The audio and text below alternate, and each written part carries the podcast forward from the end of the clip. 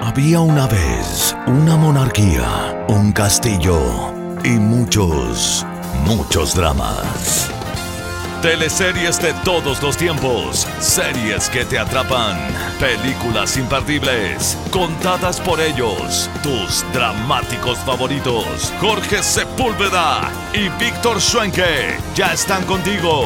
Aquí comienza Reyes del Drama.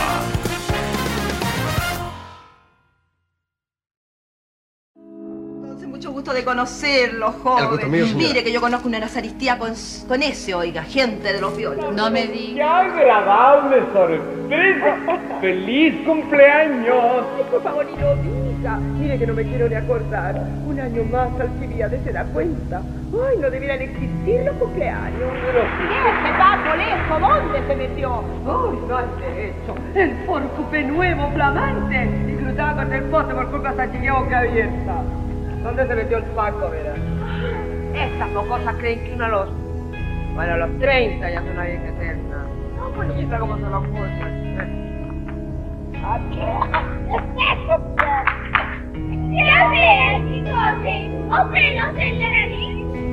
Oh, God, ¿cómo puede ser tan impertinente? Le pedí disculpas, Mercedes. Yo no tengo tiempo para preocuparme ahora del vestido de Isidorita. Preocúpese usted. ¿Sí? ¿Con quién hablo? Soy Inés, la hija de William Clark. Él se llegó de madrugada. ¿Qué no andaba con usted, eh? No, ¿y a dónde andaría? Se habrá andado tomando. Yo le hablé y no me contestó ni una cosa. Yo, la verdad, vine a despedirme. ¿Se va? Sí.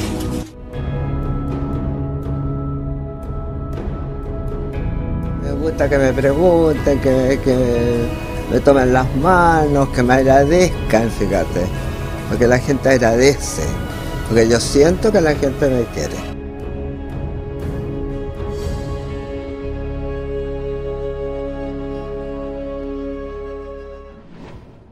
Estamos al aire. ¿Cómo están ustedes? Muy bienvenidos a un nuevo capítulo de Reyes de...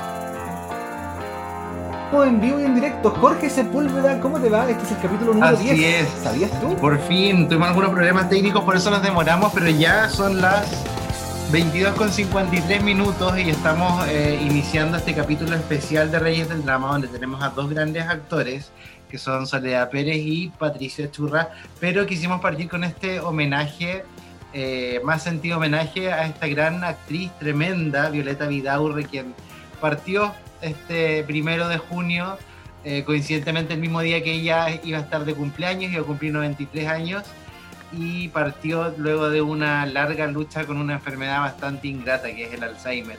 Sí. Así que un abrazo al cielo, un abrazo a toda su familia, eh, que parece que no tenía muy buena, mucha relación con ella, sino más bien Mm. con sus amigos del teatro.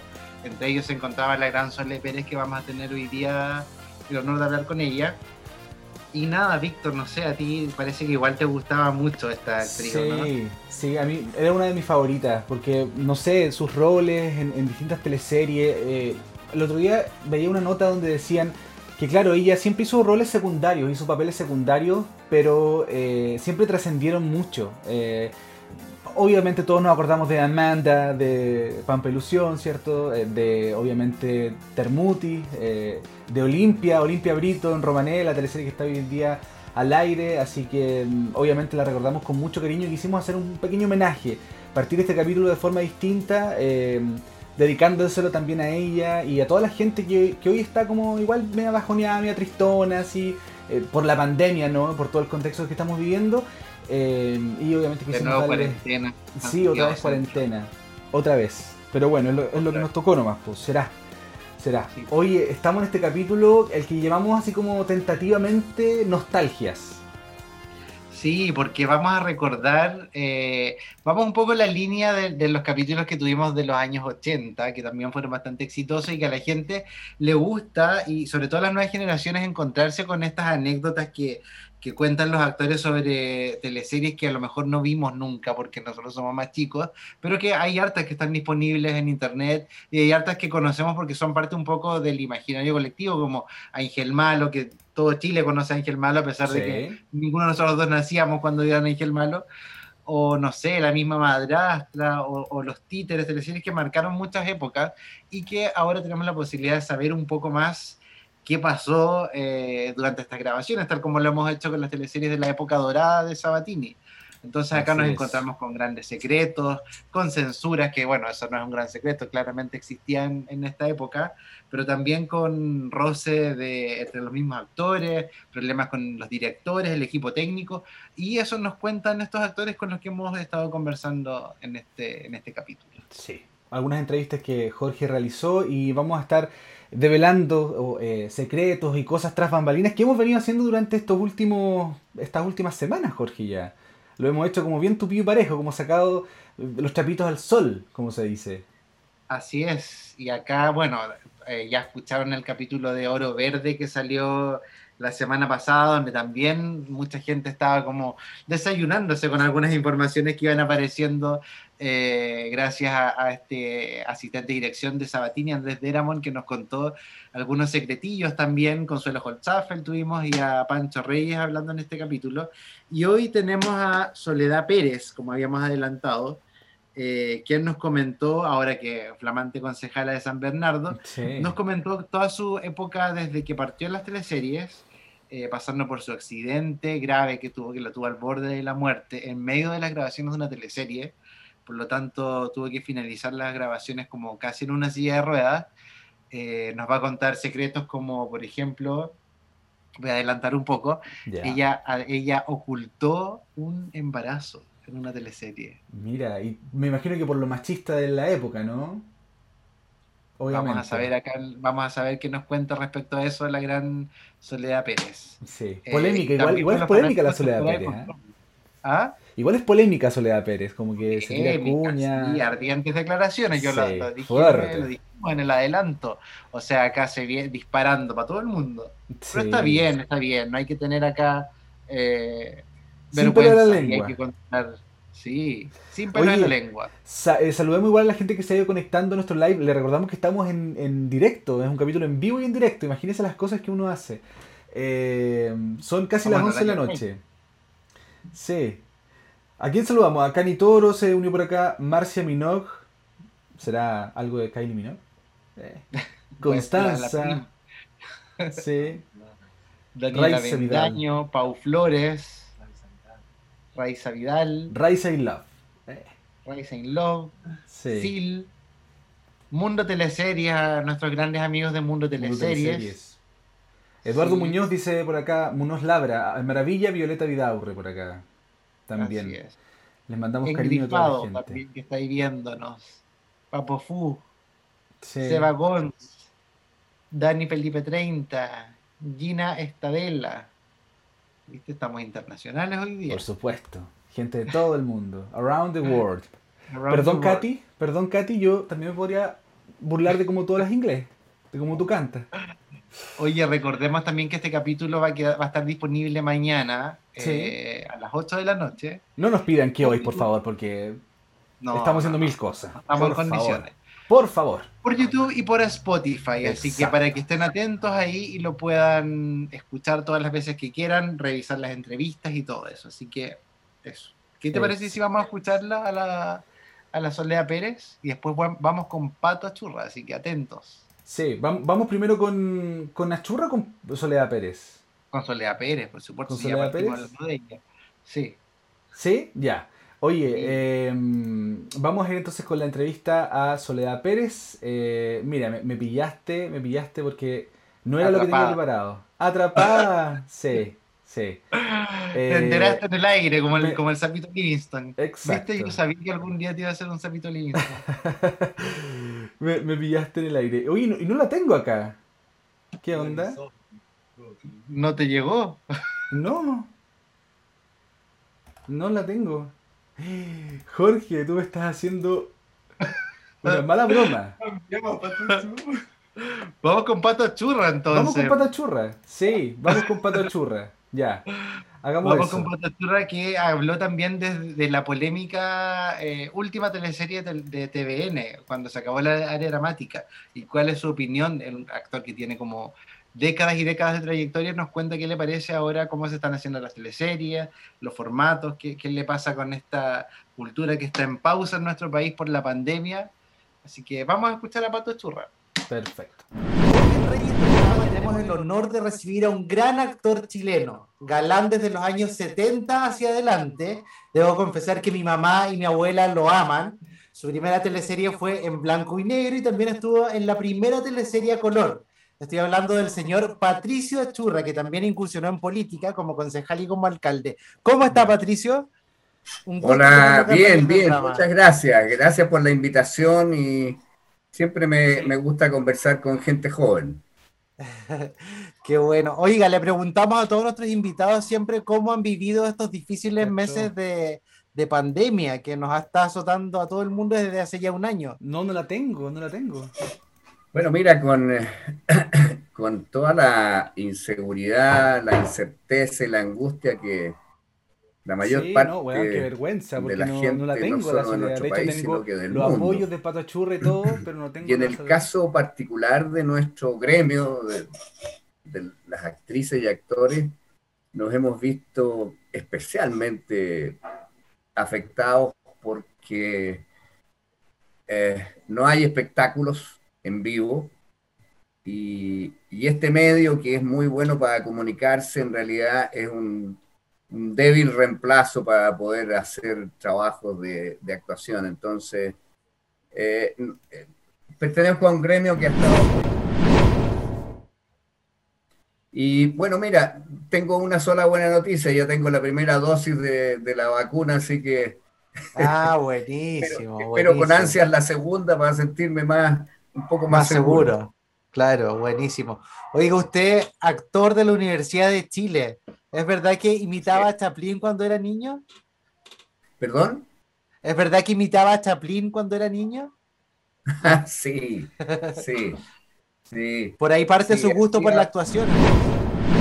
Sí, hacía un juego, eh, jamás lo pensé que era como un anticipo de mi vocación, pero hacía un juego que lo vi en una película en que él pasaba caminando y había un clavel en el suelo. ¿ah? Y pasaba y lo miraba y, seguía un poquito y después se devolvía y lo miraba y como que reflexionaba lo tomaba, lo miraba, lo olía y de repente, de a poquito empezaba a comérselo.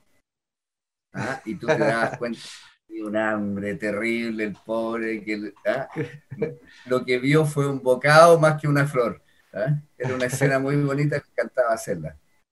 Buenísimo. ¿Y qué significaba estudiar teatro en la Universidad de Chile en, esa, en ese entonces, en esa época?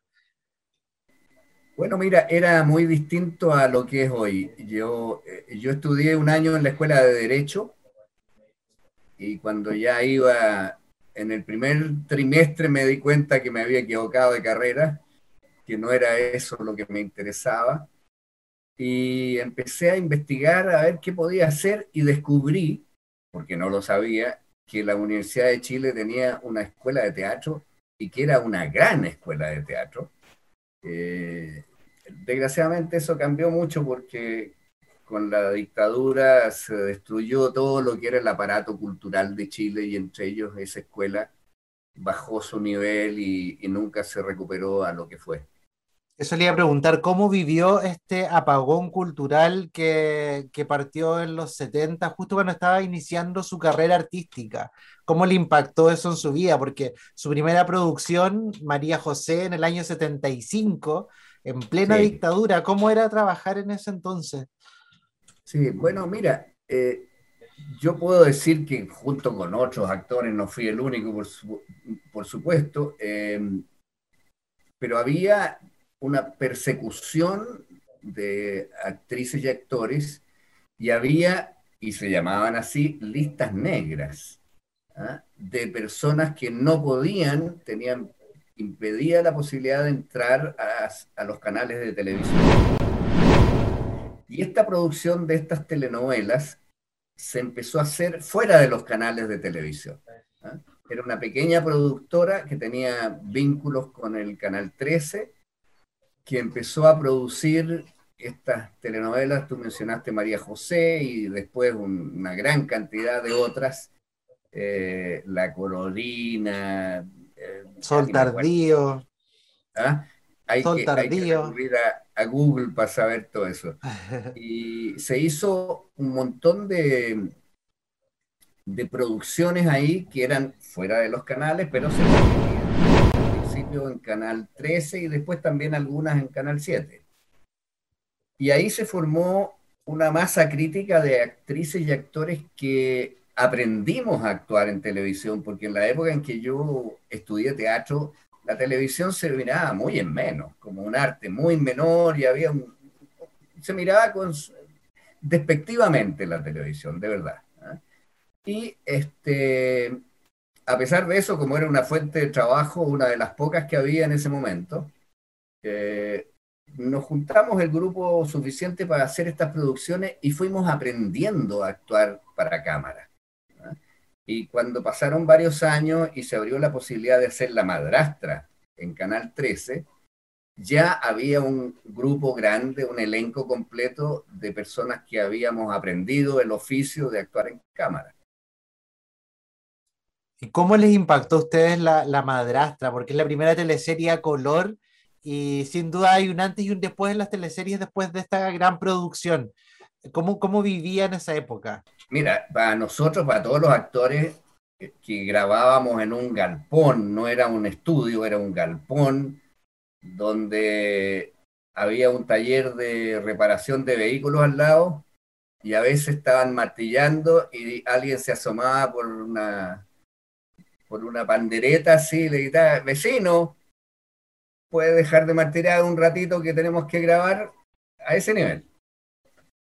Ah, eh, Bueno, y llegamos de, de eso al canal 13 y entramos todos como si hubiéramos entrado, no sé, al Hollywood. deslumbrado, viendo iluminación de verdad, eh, micrófonos de verdad, eh, escenografía de un nivel de producción fantástico. Y, y digamos, con todo el, el, apoyo, además, humano del Canal 13, que tenía grandes equipos de producción, de equipos técnicos. Entonces entramos, pero de verdad ahí fascinados este elenco que ya, como te decía, habíamos aprendido a actuar en, en cámara.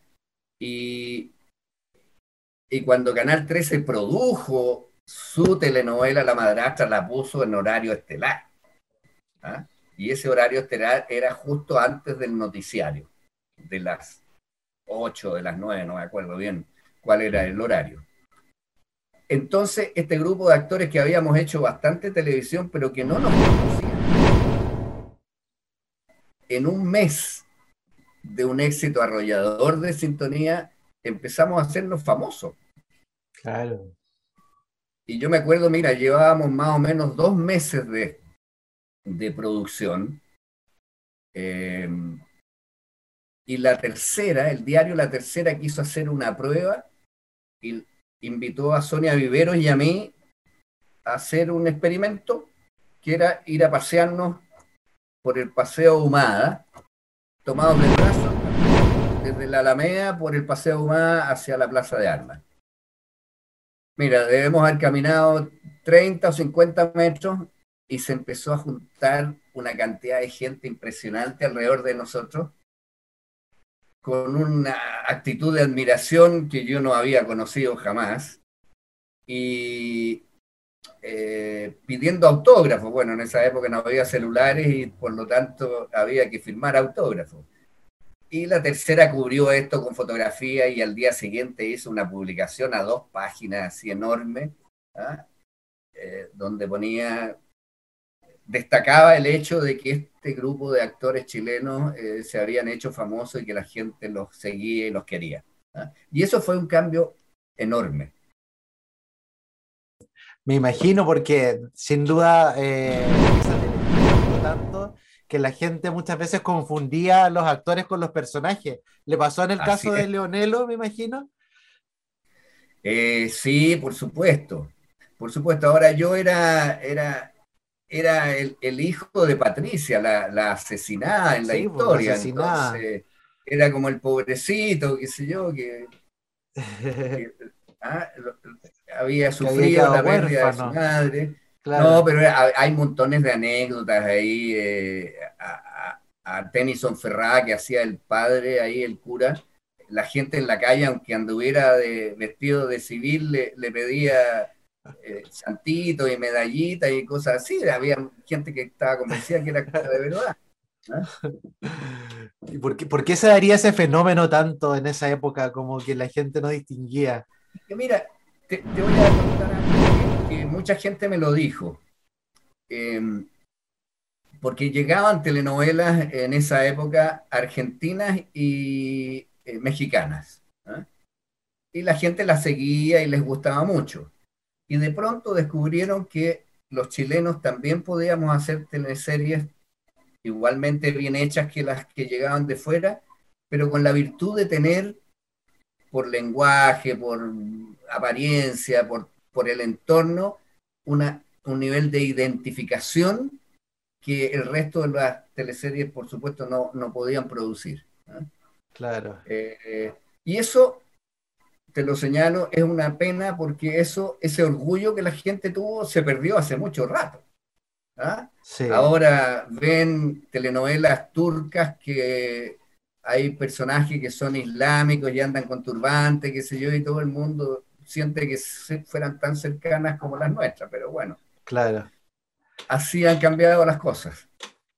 ¿Cómo percibían ustedes los actores los contenidos de las teleseries en una época donde el país estaba convulsionado, donde afuera estaban torturando, estaban matando? Eh, igual las teleseries eran sin duda una especie de bálsamo para que la gente se distrajera un poco de todo lo que estaba pasando en el país. Sí, es cierto. Es cierto, mira, em, a pesar de eso, Moya Grau era un hombre de izquierda y este, sabía que no podía hablar de política en su historia porque si no la habrían cortado inmediatamente. Y él eh, creaba historias donde mm, de alguna forma eh, reivindicaba el valor de lo popular. Él mismo hacía personajes que eran de origen popular y eran los personajes más queribles de la historia. ¿ah? Él y su entorno, su familia, sus amigos, ¿ah? todo ese mundo popular se veía mucho más eh, destacado y valioso que el mundo de la élite. Claro. ¿Y qué, otras teleseries de los años 80 usted recuerda con, cariño? Porque fue protagónico en la gran mayoría de las teleseries que, que, hubo durante esta década y también muchas veces les tocó ser antagónico, como el malo de la teleserie. Sí, pero mira, hice malo una sola vez, una sola vez en una teleserie que no era de Moya Grau. Que era Andrea, Justicia de Mujer. Era Andrea, Justicia de Mujer, exacto. Es, esa era una teleserie argentina que se adaptó a la realidad nuestra. Y claro, ahí hacía un malo malo, o sea, un tipo que en el capítulo 2 hacía que su hermano se cayera en un avión y, para heredar su, Así de mano. ¿ah? Pero esa no era, como te digo, de Moya Grau. Las de Moya Grau eran un agrado actuarlas porque eran personajes muy bien hechos. Claro. Eh, ya no me acuerdo de todos los nombres, pero había una eh, historia de un, eh, en que yo era un escritor, un escritor pobre, y Badel era un escritor rico, y me compraba las obras para publicarlas él. ¿ah? ah. Eh, mira, por ejemplo, ahí hay un ejemplo de, esta cosa social que Moya Grau siempre ponía. ¿ah? Esa era la trampa. Es, era la trampa, exactamente. Sí. Exactamente. ¿ah? Y esa era una historia muy bonita y un personaje muy, muy, muy bonito también. Eh, y se mostraba esto, pues, la explotación que tenía plata para el que tenía talento. ha cambiado nada en todo caso. ¿eh? No, para nada, para nada. ¿Y cómo ha ido viendo, eh, cómo han ido variando las teleseries? Porque sin duda las temáticas desde, no sé, son tardíos hacia adelante, eh, han ido variando mucho, los romances se vivían de manera diferente, hay cosas que hoy día quizás no estarían permitidas. Yo vi hace poco una escena donde usted le, le robaba un beso a la fuerza a Liliana Ross en una teleserie. Quizás ahora sería mal visto. sí, es que mira, lo, lo, que pasa es que han cambiado no solo las teleseries, han cambiado las costumbres. La ¿ah? sociedad entera, eh, sí. En la época de la madrastra no se podía decir poto. ¿ah? Y si hubiéramos dicho culo, habría, habría, se habría producido un escándalo. ¿ah? Totalmente. Yo creo que en, ciertas situaciones, y muy agrado lo puede haber dicho en una teleserie unas pocas veces, mierda. ¿ah? Como, como una exclamación así, ¿ah? pero claro, y, toda la, sexualidad era mucho más pacata. Yo no sé si pacata, pero era, era, era más sugerida que mostrada. ¿ah? Y, y en ese ámbito yo no soy, soy lo menos cartuchón del mundo, pero, pero de pronto siento que ha habido una explotación excesiva, no solo en la, en la telenovela, sino que en general, en el cine, en los medios audiovisuales, de, de vender carne por, por carne nomás. ¿ah? Eh, y sin que haya necesariamente arte detrás de eso, sino que mostremos presas. ¿ah? Claro. Eh, cuando se hace así, yo encuentro que pierde encanto. Me parece más encantador un momento en que se sugieren situaciones a que se muestran así crudamente. Totalmente. ¿Y, cómo se vivía en esa época el tema laboral de los actores? Porque usted estuvo muchos años en Canal 13, de corrido trabajando, tenían contratos, previsión, o era igual que ahora que se boleteaba. Era, mira, eh, a ver, mira, el promedio de las personas, de, los actores, ganábamos bien, bastante bien. ¿ah?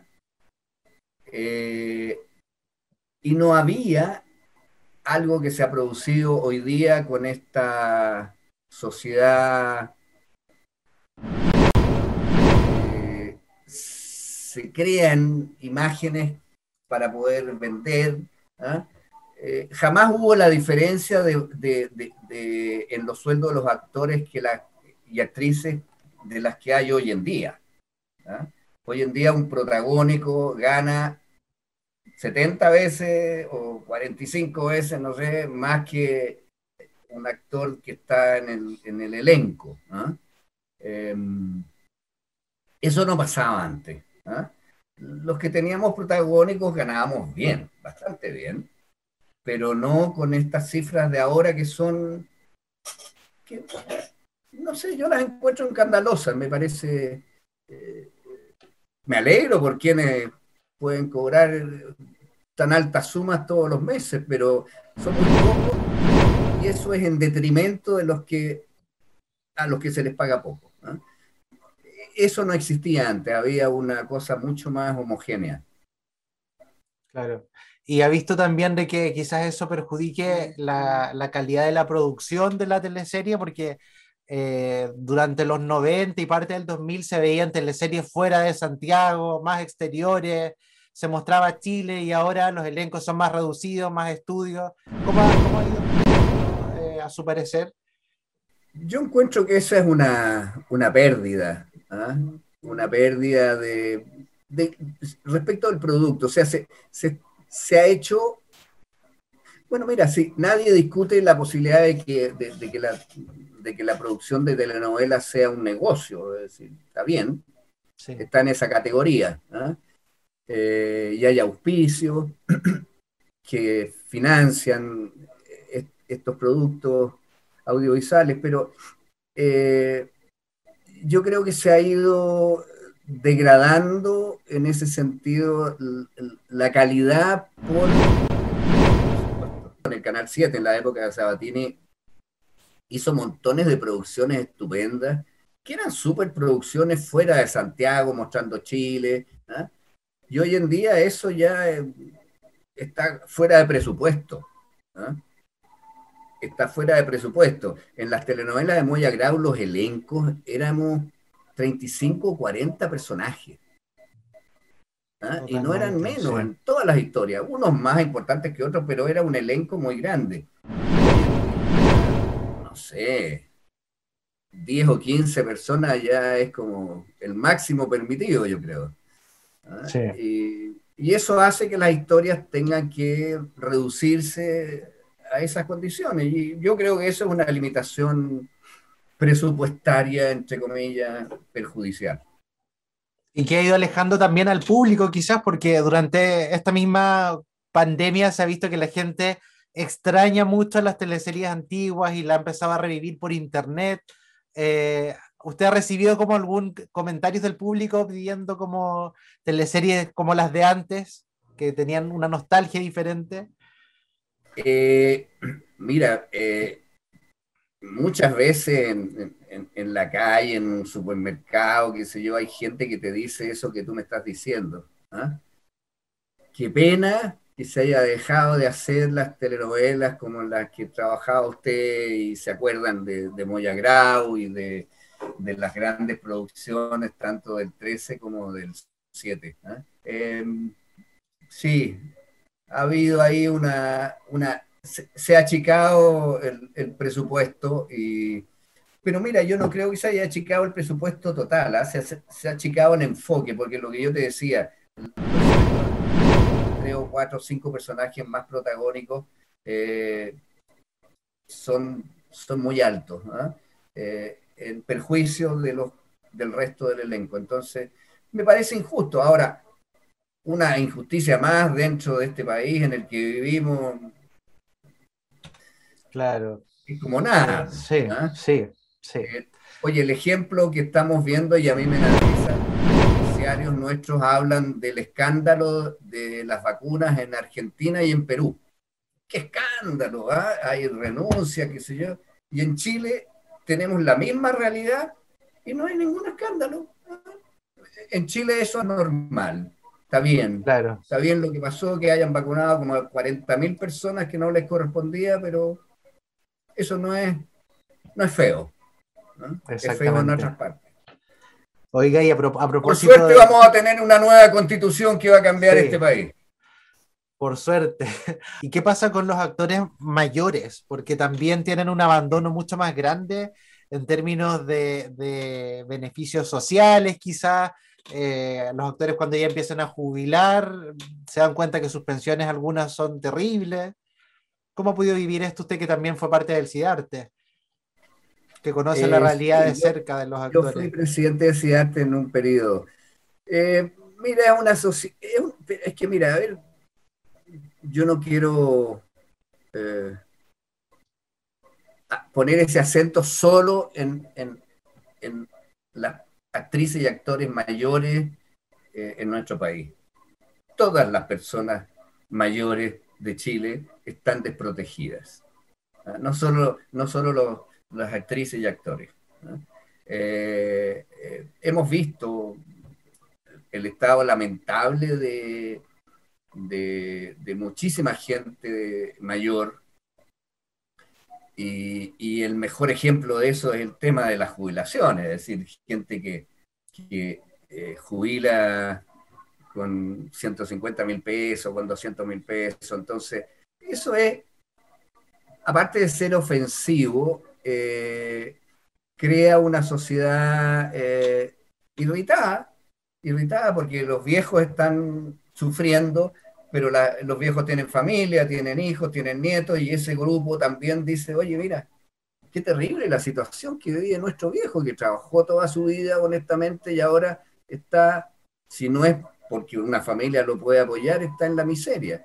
Eh, usted en el año 2017 hizo una de las últimas teleseries de TVN, Buena Profe, que se llamaba. Eh, sí desapareció después de décadas de éxito. ¿Qué opina de esta, esta decadencia que tuvo el canal nacional, el canal público, después de años de tanto éxito? lo encuentro lamentable, pero fíjate que desgraciadamente en un área de influencia en que el canal sentía que no era lo de ellos. Digámoslo con toda franqueza, no se puede armar un elenco para una teleserie con actores de derecha. No existe. ¿Ah? Los dos o tres que hay no alcanzan para hacer eso. ¿ah? Entonces, eh, sienten que es un terreno incómodo para ellos. ¿ah? Es un terreno donde no tienen gente, donde no pueden manejarse porque... Entonces, dicho, me imagino, mira, esa es un área económica que, que no nos conviene, dejémosla a un lado. Y claro, eso es lo que hicieron. Y nada de eso va a cambiar mientras no cambie el gobierno. Prácticamente, no solo el gobierno, sino que las reglas con que el país funciona. Oiga, ¿y usted en qué está ahora? ¿Tiene algún proyecto en carpeta? Mira, yo, estoy haciendo teatro ahora. No, no ahora, digamos. Eh, eh, gran actor y amigo, tenemos dos obras montadas que teníamos una buena programación para empezar a hacer unas giras por distintas zonas del país, pero todo se, detuvo por la, por la pandemia. Y estamos ensayando otra obra que queremos estrenarla cuando se puedan abrir las salas, que mm, es una comedia eh, muy graciosa. Nos reímos mucho haciéndola y lo pasamos muy bien. Y, en general los actores sabemos que cuando uno lo pasa bien en el escenario, el público también disfruta porque eso se transmite. ¿ah? Eh, pero estamos frenados por, la realidad.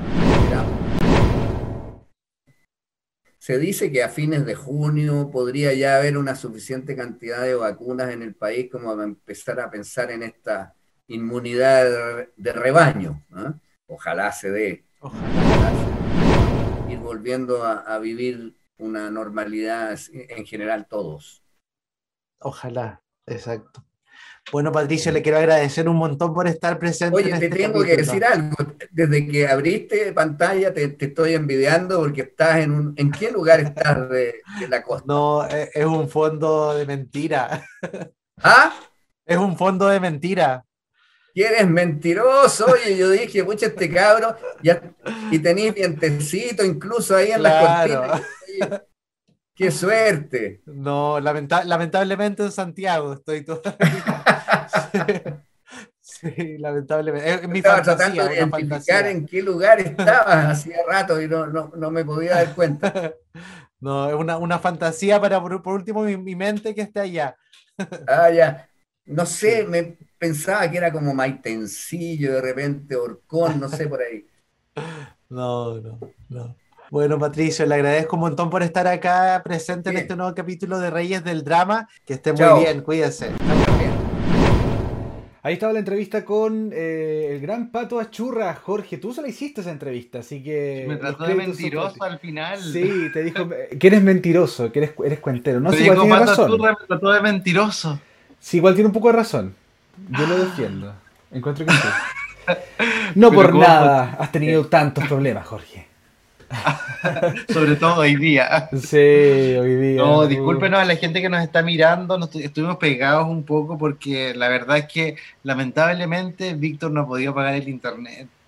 Sí, pues no tengo problemas, tengo muchos problemas económicos. Así que voy, a poner mi, mi cuenta ruta acá abajo en un momento para que empiecen a, a donar. a donar, puta, de Luca que donen, yo soy feliz.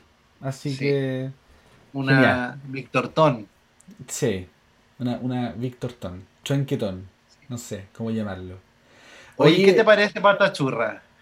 No, a mí me gusta él, me gusta mucho él. Yo me acuerdo que lo vi, si no me equivoco, en Esperanza, puede ser. En la teleserie TVN, esta teleserie que era como estaba la Daniela Ramírez, hacía un, rol de, la, nana peruana. la nana peruana, claro. Y el, el, pato achurra era, si no me equivoco, era como el suegro o el papá del Álvaro Escobar. Era el abuelo del, niñi, de, del niñito este, ¿cachai? Y al final era el abuelo del, del, del niño peronito Del también, po. claro. Así que... El niño peronito. Del niño peronito. Y yo me acuerdo que sí, creo- ahí, ahí lo, lo vi. En Esper- Esperanza bien repetirla, opino yo. Eran buenas Oye, pero si eran repetidos. Pero, pero como en Esperanza solamente también estuvo en 16. Sí, pues no, 17, también, porque el profe profe Demetrio, Demetrio, pues, ¿cómo va a sí. el profe Demetrio? Sí, sí me acuerdo. No, pero es que ahora se me vino a la mente Esperanza, porque justo me estaba acordando hoy de Esperanza, porque ¿sabéis por qué vi a la Daniela Ramírez en, eh, en, el, en, en A ver. Isabel? Claro, por eso me acordé. ¿Qué tal? Eh, Isabel? No la he visto, solo vi como el, el trailer, ¿cachai? Vi como el trailer. No, ah, no porque la he visto parte, todavía. parte, que partía hoy día. Estos Parte hoy días. día, sí. Sí. Parte hoy día. Sí. Bueno, ahí podemos estar viéndola quizás para después comentarla. Sí, Acá, po. invitar a la Daniela Ramírez y cachar cómo fue su experiencia Sí. interpretando a un personaje que está vivo todavía, que Sí. sigue trabajando, sigue hecho, vigente hicieron- como es Isabel Allende. Le hicieron una entrevista a ella y todo lo demás. Sí. Sí. Oye, me estaba fijando que eh, está, hay una teleserie que me gusta mucho que la, la tienen en Amazon Prime. Gata ¿Cuál? Salvaje. ¿Te acordáis? de Obvio que sí. Ya, la- está, está Luis Mario. completita en. Solo sí, me acuerdo del personaje Luis Mario, no sé por Luis qué. Mario Nismendi. Sí, Sí. está en Amazon Prime Video, así que la y la Eduarda es- también me acuerdo. Sí. Ahí está en Amazon Prime. Está en Amazon Prime, Prime, Prime, Amazon Prime completa, sí, y fíjate que son tantos capítulos, porque esa teleserie tiene como 30.000 capítulos, y está dividida en, 12, en dos temporadas, porque tiene tantos capítulos que como que aparece temporada 1, 200 capítulos, temporada 2, 52 capítulos. Una, Claro. unas teleseries más largas que se han... Podríamos se han contactar quizás a la, la protagonista, ¿cómo Es era que se llamaba? La Rosaura. La ¿no? Rosaura, la... Ay, se me olvidó. Marlene algo. Marlene... Sí. Favela. Favela, ella. Favela. Que tuvo mucha polémica ella con Luis Mario porque dicen que Luis Mario es chupete fierro, que es un saco de plomo, es muy pesado, ¿cachai? ¿En serio? Sí, dicen que Luis Mario de hecho es, es- es como medio violento, ¿cachai? Como que es súper vivo y, y que se agarra con, Amoroso que se ve, oye. no, se agarra con todas las actrices con las que actúa. Él quiere ser siempre superior y tiene muchos conflictos. Es un tipo muy conflictivo. Ha sido, hay muchas entrevistas que están en YouTube y, mm, y todas coinciden. Todas las actrices, no es, no es coincidencia, ¿cachai? Que todas digan, no, no trabajaría nunca más con él, porque es muy pesado. Es, ¿Por qué te eh, están preguntando si estás colgado de la Shell? ¿Por qué de la Chel? Vengo viendo eso hace rato. Andrés de la. No entiendo. Está Andrés de Ramón, no entiendo el, el- el contexto de ese Ah, chico. el internet de la Shell. Ah, como ya como el wifi público. No. Wi-Fi, sí. Y la verdad es que no hay Shell tampoco si vive en el campo. Yo vivo en el campo. Yo vivo en el campo. No hay Liter- Shell. Literal escucho como los gallos cantar Ah, muy cerca. Sí. Sí. Oye, eh, Oye, ¿qué? podríamos hacer una encuesta quizás y preguntarle a la gente si es que les interesa que hagamos teleseries extranjeras. extranjera. teleseries Sí, que nos comenten, po. Sería entrete. Argentinas. Sí. A mí me encantaría. eh, mira, hay dos: La Esclava Isaura y Gata Salvaje. Que yo me la perdía, pero por nada del mundo. Ninguna de las dos. No, esa no la vi. Nunca la viste. Pero no sé, a mí me. y Chica eh, Silva. las Marías, María la del Barrio. Ah, ya, esas no las vi. Yo las que, las que estuvo Talía no las vi. ¿Y es, es cultura general ver María la del Sí Barrio? sé, sí sé, pero nunca las vi. María para la casa. Es que en mi, en mi casa no se veía el mega. María Mercedes. María Mercedes, para servir, ¿cómo es? Para servirle a usted. María Mercedes, Rosalinda. Mira, mandémosle saludo a Carla Reyes Mejía que está pidiendo saludos, Saludo. un abrazo a Carla Reyes del drama. Carla Reyes. Qué buen apellido, por cierto. ¿Ah? Qué buen apellido, Carla Reyes. Carla Reyes. Sí. Sí. Sí. Oye, le me mandamos. llamando en vivo, mira. En vivo estoy haciendo un llamado. ¿Quién te llama? Mi madre. A lo Ah. mejor está viendo que quiere concursar. El buenos días a todos, la Margot Cal. Margot Cal, ella Margot Cal, Jorge Evia, Claro, yo Jorge Evia, tú Margot Cal. por supuesto. La tonca te toma más. Me toma, porque yo me, yo me cambio de ropa muy rápido. La, ¿Te acordás de la tonca cuando iba al festival? Se cambiaba muy rápido de ropa. Yo me cambio muy rápido. En 5 segundos estoy listo. De hecho, antes de partir al aire yo estaba con pijama. Me puse, me puse esto y listo. ¿Te maquillaste todo? Me maquillé todo, sí, por supuesto. No, peluquería, ¿cuánto te demora ahí, por ejemplo? Puta, como una hora, más o menos. Sí. Yo, como en, hora y media, dos horas por ahí. No, y cuando voy, voy como... Eso es cuando voy al, al, programa. Pero cuando me hago un, un, retoque, cuando me pongo, me hago viso y todo eso, no, ahí me demoro como 4 o 5 horas. Porque Rencorel dijo la antigua, es el pillín. ahí sí que ya, ahí a, Pillín se le cayó el carnet, pero ya no lo recupera jamás. Total, total, total. Ahí sí que nosotros no nacíamos por lo menos. Oye, recordemos también un poco la, el fallecimiento de mm, Violeta Vidaurre. ¿Tu personaje favorito, Jorge, cuál es? El mío es la Termutis. Ya. El mío igual, tú sabes. Siempre. Siempre y por siempre va a ser la. Pero, ¿sabes? Ponte tú a mí el personaje de, de Romané, la Olimpia, como que me daba tanta... Esa familia me daba mucha pena. Ay, sí, Polismael. Era como todo, todo era todo demasiado doloroso. Y tenían un hijo, un hijo que le salió pésimo. Tenían como, no el sé... El hijo oveja negra total. La oveja negra, eh, el señor... Eh, el esposo que se quedó sin trabajo, que le mentía, que la, señora se pasaba rollo, no, todo mal. Sí, no, no, no. Es, es, muy. Tenía muy bonitos personajes. La Termuti, me acuerdo, siempre cuando la, la Olga primera le dijo vieja cara de perro, yo me acuerdo que, oh, qué manera de reírme. me acuerdo si, cómo, fue que le dijo, pero así como ponte tú. ¿Y qué te importa vos, vieja cara de perro? Una cosa así.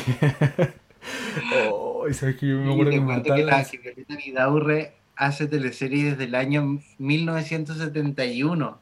Sí. Imagínate cuántos años. Sí. Y bueno, sus primeras teleseries las hizo eh, para Canal 13, que eran estas, estas teleseries que te menciono, es Sin Amor, la primera, de la cual jamás había escuchado, y María José, que sí es más popular, porque esa la protagonizaba ya el Unger, que nos contaba ella donde era una monja, que adoptaba un niño y cosas así. Y después partió, claro, su carrera fluctuaba entre, entre TVN y Canal 13. Mm.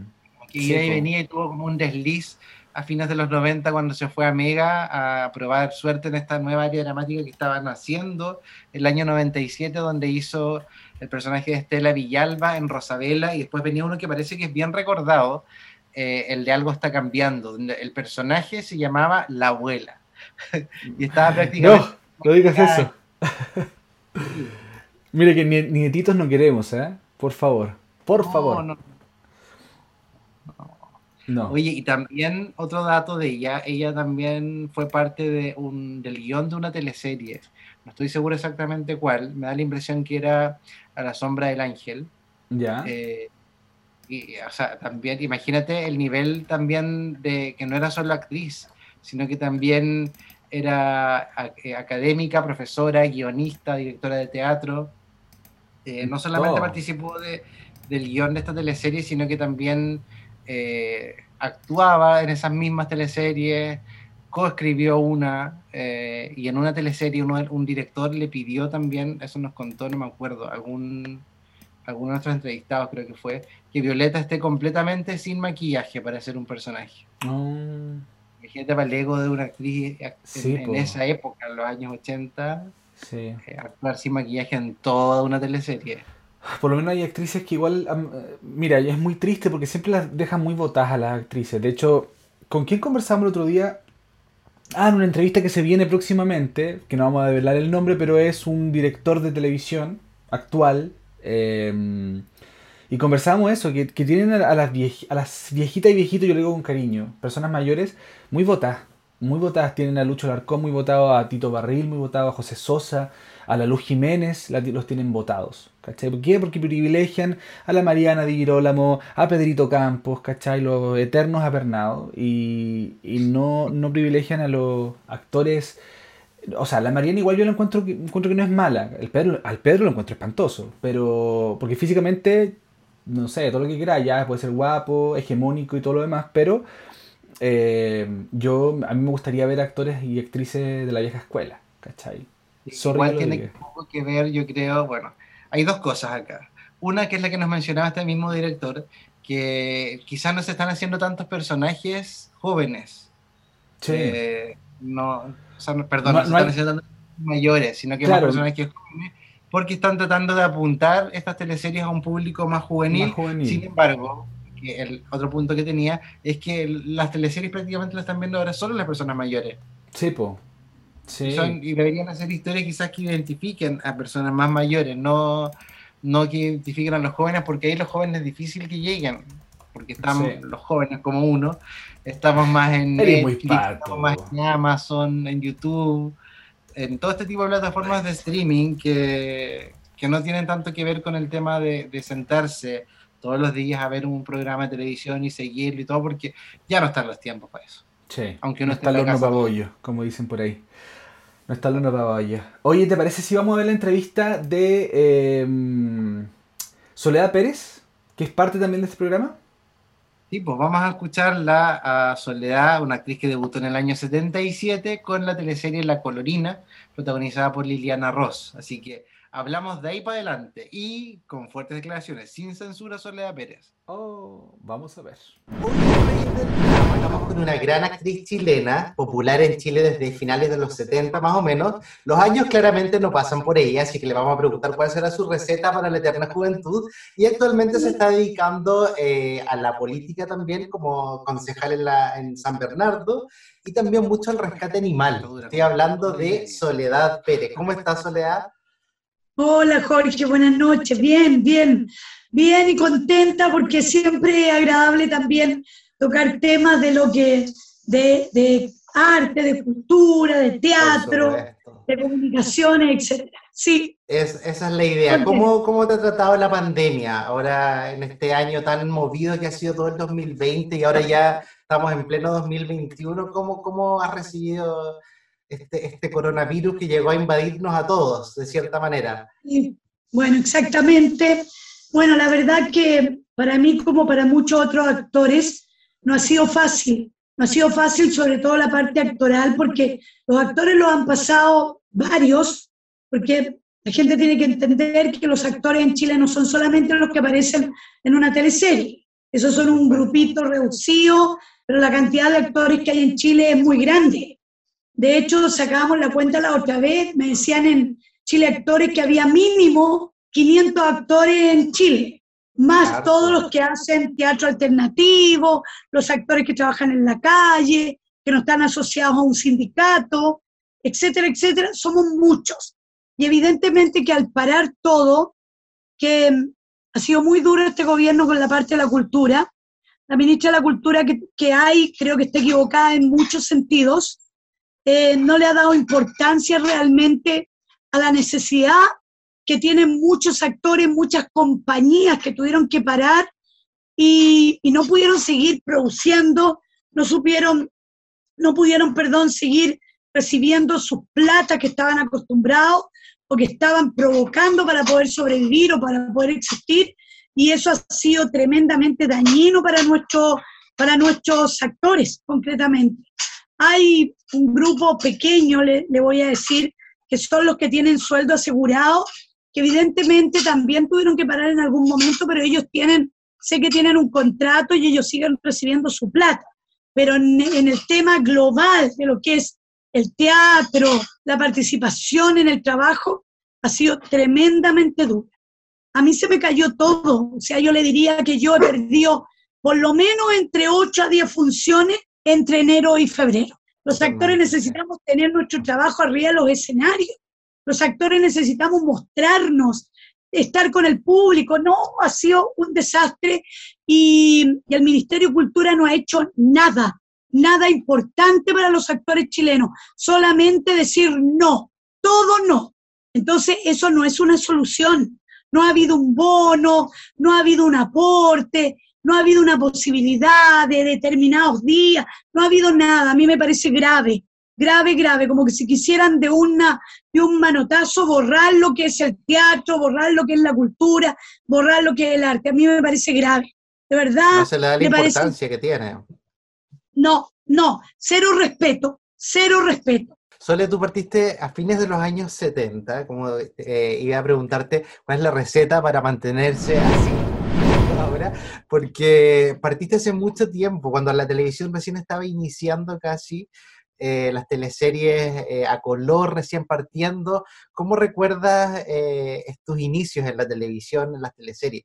Porque me imagino, tú estudiaste en la Universidad Católica y, de ahí vino, me imagino que vino al teatro y después llega la televisión. ¿Cómo, cómo, cómo era este momento? Esos los momentos de, no, tus inicios. Fue como al revés, fíjese.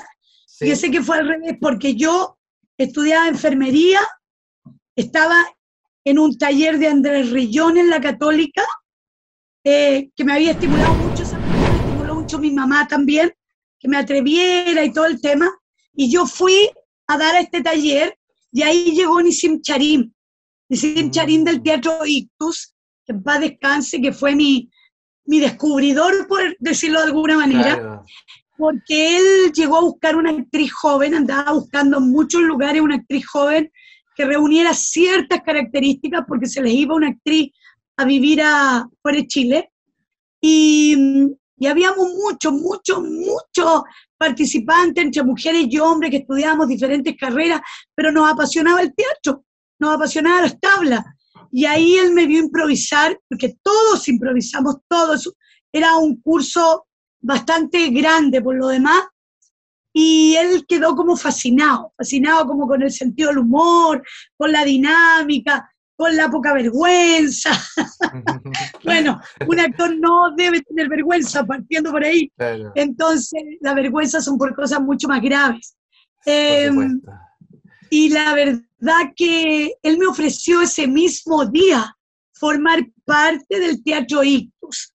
Yo casi me morí porque ese teatro, que era un teatro vanguardista, un teatro disidente a lo que estaba pasando políticamente en Chile, un teatro contestatario, un teatro social, político, eh, y además conformado por puros monstruos de la tabla, y sin Charim, Alfina Guzmán, la Gloria Muchmayer, Jaime Badel, Claudio Di Girolamo. Bueno, era, era como que a ti te estuvieran diciendo te llevo a Hollywood por, por hacer un poco la mención para una cabra de 17 años, ¿me entiendes? La crítica más dura fue que era muy simpática esta niñita, porque de verdad que era una, era una joven, que esta niña era muy simpática, muy bonita, pero que se fuera a la casa a hacer puje.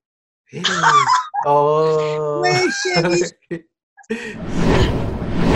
la persona que me criticó, sí, que me veía muy bien haciendo puje, no que en mi casa. Oh. Igual es fuerte y todo, pero, pero todos me dijeron, y tú te vas a dar por vencida, ahora es para probar si te gusta esto o no te gusta. ¿Te vas a quedar o vas a salir arrancando? Totalmente. Oye, de ahí, ¿cómo llegas a la televisión? Me imagino que en esa época estaba esta productora Protab, eh, como a fines de los sí, 70. Sí, hacían las teleseries en Sí, sí, sí, había esa productora. Ese ambiente. Me ve Arturo Moyagrau que era otro de los grandes en ese tiempo de la televisión. Pero te juro, era uno de los grandes. Y Arturo me ve y le tinco. Y él me hace un papel en una teleserie que se hizo el 78 en Protab, yo alcancé a conocer Protab, y hicimos una teleserie que se llamaba La Colorina, que la protagonizaba la, la Liliana Ross.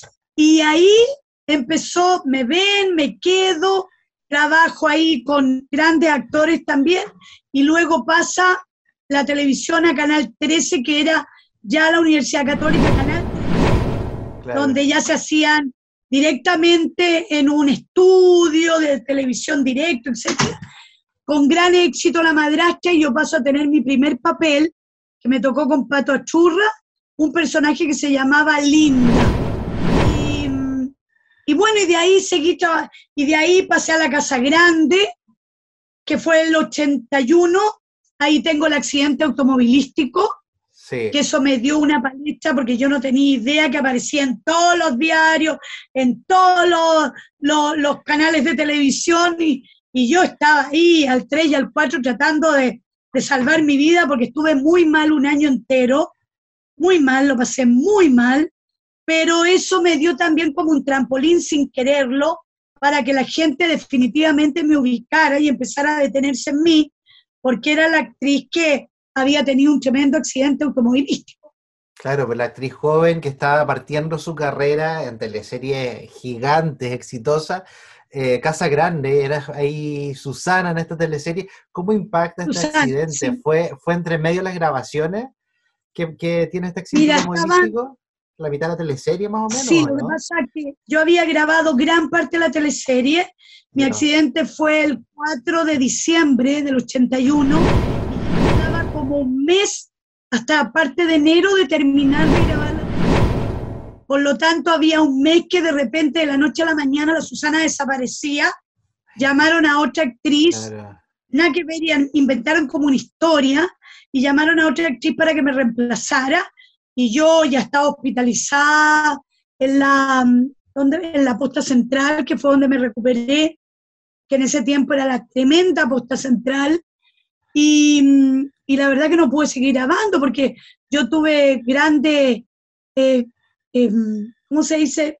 Grandes tajos me molió un pómulo, tuve traumatismo encefalocraniano, o sea, fue muy duro el tema para mí, por lo tanto yo tuve mínimo una, un año de recuperación, esa es la verdad. Entonces yo no sabía cómo me iba a quedar mi cara, fue heavy, casi perdí una oreja, casi perdí un ojo, casi todo el accidente lo sufrí en el lado derecho. Así que em, fue fuerte, pero pero salí adelante, gracias a Dios, porque tuve grandes médicos, que algunos de ellos ya ni siquiera están, y, tuve, no sé, quizá el, el karma de que tenía que seguir adelante por algo. O sea, no era mi hora, a pesar de que fue tan tremendo, no era mi hora. Y lo peor que a mí me chocaron, o sea, yo no choqué, yo venía, era, venía con salvoconducto, eh, estábamos con pleno toque de queda, no era a las 10 de la noche, yo venía de grabar de Chile Films, estaba tratando de llevar a unos compañeros cercándolos a la casa cuando venía de vuelta me choca este norteamericano que venía con una alcoholemia de 2.0 y también con un poco de cocaína. Y, él venía borrado, venía totalmente borrado, así que él nunca, de verdad, porque él habla después conmigo a los meses después y él nunca me vio. Nunca supo que mi auto estaba pasando por ahí. Bueno, cosas del destino, nunca se dio cuenta, nunca. Hasta que no tuvo el pencazo y salió volando por el aire. Pero mira, mira Jorge, yo he sacado lo mejor de, de las dolorosas experiencias. Eh, creo que me ha hecho más fuerte, me ha hecho más grande, me ha hecho más sólida. Así es que yo, con el paso de los años, he dado la gracia de estar viva, obviamente primero que nada las gracias de estar viva y segundo de haber aprendido muchas cosas dentro del. Por supuesto, por supuesto, eso, eso demuestra también una fuerza interior muy grande. Y después vuelves, después que pasa todo este accidente y tu recuperación y todo, vuelves eh, después en Gloria y Majestad a las teleseries. Y, y, cómo era el ambiente de, de, grabar en los años 80? Porque me imagino que según lo que he conversado con otros actores, era igual un poco complejo el tema de la dictadura, combinarla con, con ser actor, con ser artista. Ah, tú quieres que tocar todo, quieres que yo toque todo eso, todo eso, no tengo problema. Pero no solamente te voy a hablar el tema de la dictadura, porque la dictadura fue, fue dura para nosotros dentro de lo que era estar en un, en un canal que era manejado por la UDI y por el, por el arzobispado. O sea, que eso eran los dueños del canal. Por lo tanto, teníamos bastante control. Yo me acuerdo, por ejemplo, que había que tener mucho cuidado en la sala de maquillaje y de peinado, porque teníamos micrófonos puestos debajo de los mesones. No sé si te contaron eso. Y había que tener mucho cuidado con lo que hablabas.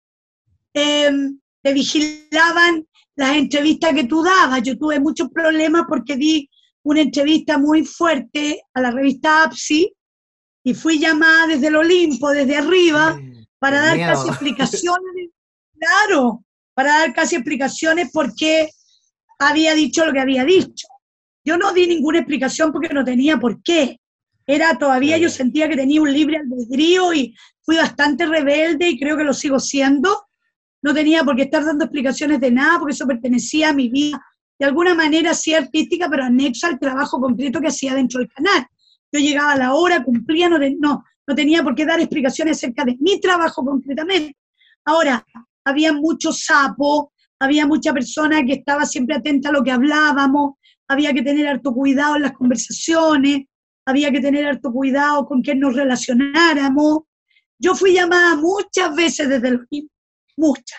Siempre fui la niña complicada, que si no salía en un diario dando unas declaraciones que caían muertos, si no empezaba a exigir que por qué los camarógrafos no tenían horas extraordinarias pagadas, que por qué estaban de pie todo el día, que por qué terminábamos más tarde y ellos tenían que seguir después grabando y no alcanzaban a almorzar, que por qué los tramoyas les pagaban tan poco. Bueno, todas esas cosas también influyen en tu trabajo y que tú seas catalogada como la niña conflicto, la niña que, que está siempre como dando a entender que las cosas no se tienen que hacer así, que las cosas deben hacerse de manera justa. yo siempre fui una persona que tuve de muy joven una visión así, muy, muy, ¿Y tus compañeros te apoyaban en eso? Mira, la única que me No, yo creo que, yo creo que había mucho miedo. había mucho miedo también, me imagino. Mucho miedo, mucho miedo. Había mucha competencia eh, siempre el contrato que nosotros teníamos era leonino, ellos lo podían cortar en cualquier momento. Yo no tengo claro cómo está el contrato ahora en televisión, pero en ese tiempo era un contrato macabro. Entonces, si ellos querían, te mataban mañana y no aparecían más y no te llamaban más. Entonces, la gente cuidaba mucho su trabajo. Estaba muy complicado, dónde hacías teatro, con quién, de qué manera. Entonces, se cuidaban mucho. Entonces yo me acuerdo haber hecho discusiones y haber levantado el brazo con la Shlomit Beitelman y estar todos de acuerdo, sí, compañeros, vamos a, exponer esta situación.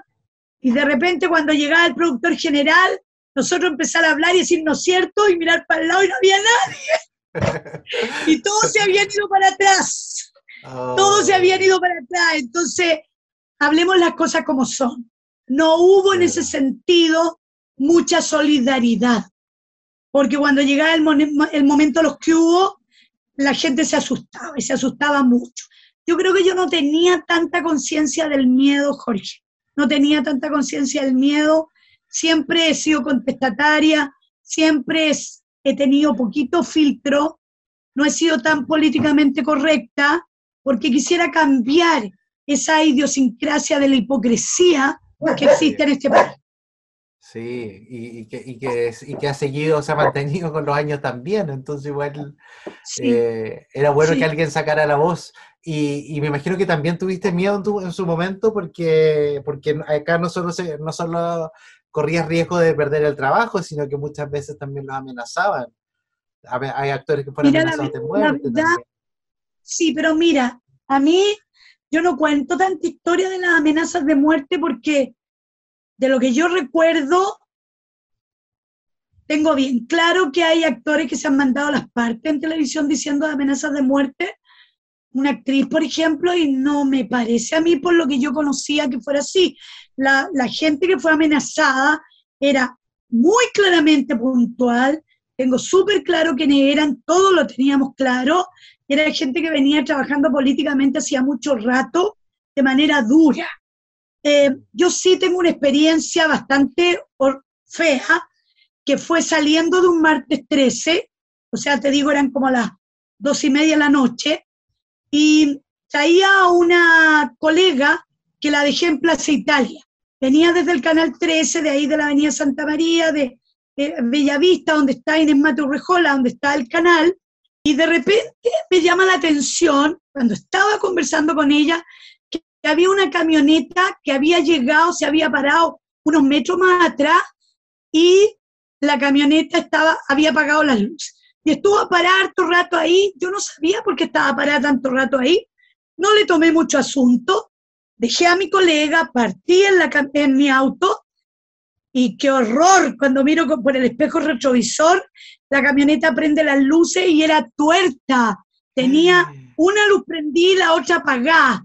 eso me produjo a mí una sensación en el estómago muy heavy. Además me llamó la atención que yo partí y ella partió. Yo empecé a acelerar, ellos, que suponía que iban personas adentro, aceleraban. Y ahí empecé a tomar vuelo porque me dio miedo. Primera vez que siento miedo, miedo.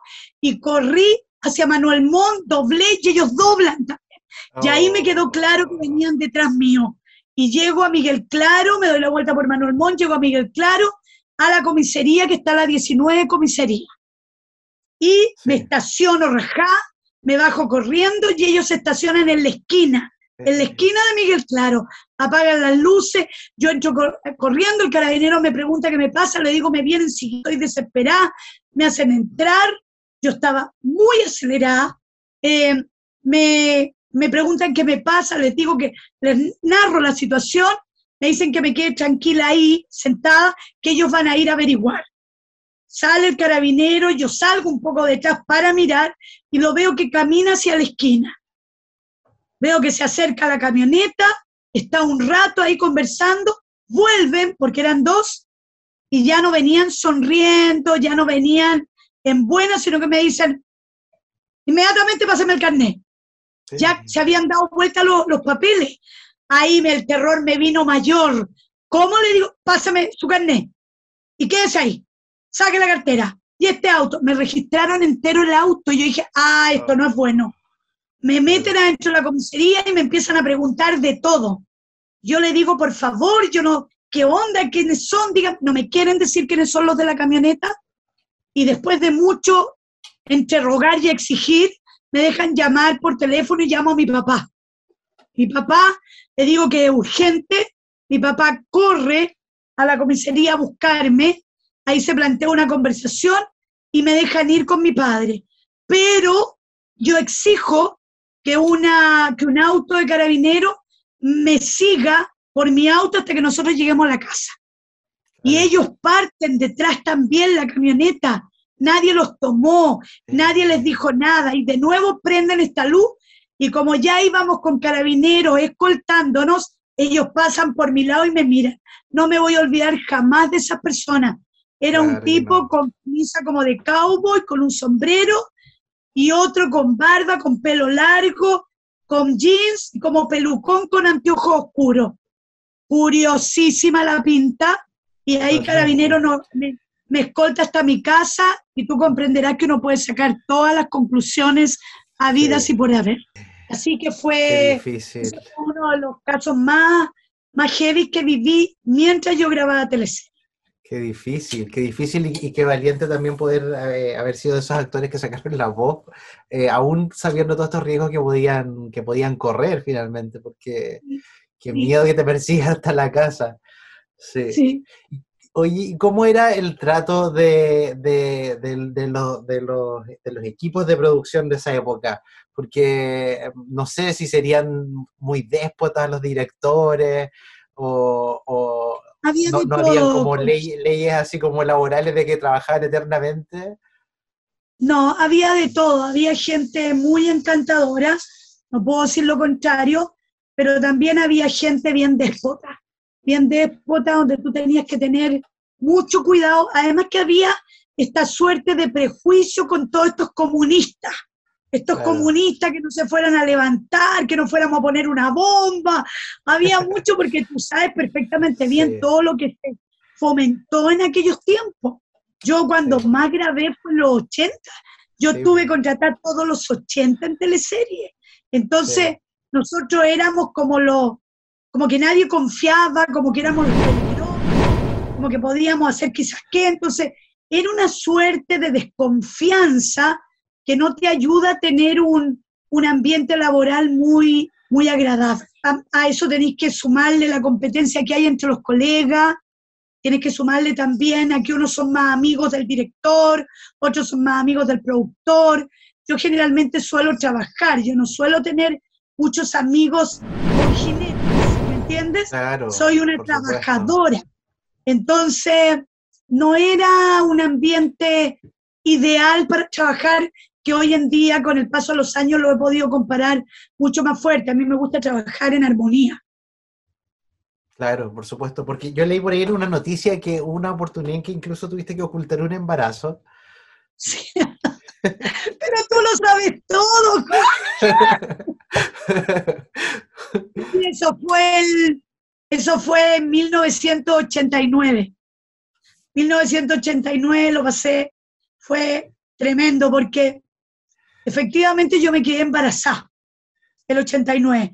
Mi hijo nació el 90 del cual estoy orgullosísima, estoy feliz de haberlo tenido. Pero resulta que yo había empezado, había sido contratada en una teleserie que se llamaba Acércate Más y tenía que hacer una mina, hablemos las cosas como son, una mina sexy, provocativa, eh, coquetona, que terminaba siendo como la amante de uno de los protagonistas y que ella formaba o era parte o el detonante en muchos sentidos del conflicto.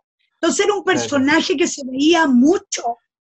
Y me quedo embarazada con horror porque yo no tenía idea. Yo ya había firmado mi no, yo había firmado mi contrato, yo había estaba todo ok, llevo tres meses grabando y me entero que estoy embarazada. Imagínate lo que eran tres meses de grabación, que eso son lucas él aceptó de nuevo y yo dije, no, yo me la arreglo, pero yo no. Y pregunto, pregunto eh, al productor general, oye, si, eh, oiga, si acaso yo estoy, llegara por esas cosas de la vida, ¿qué pasa con las actrices que quedan embarazadas?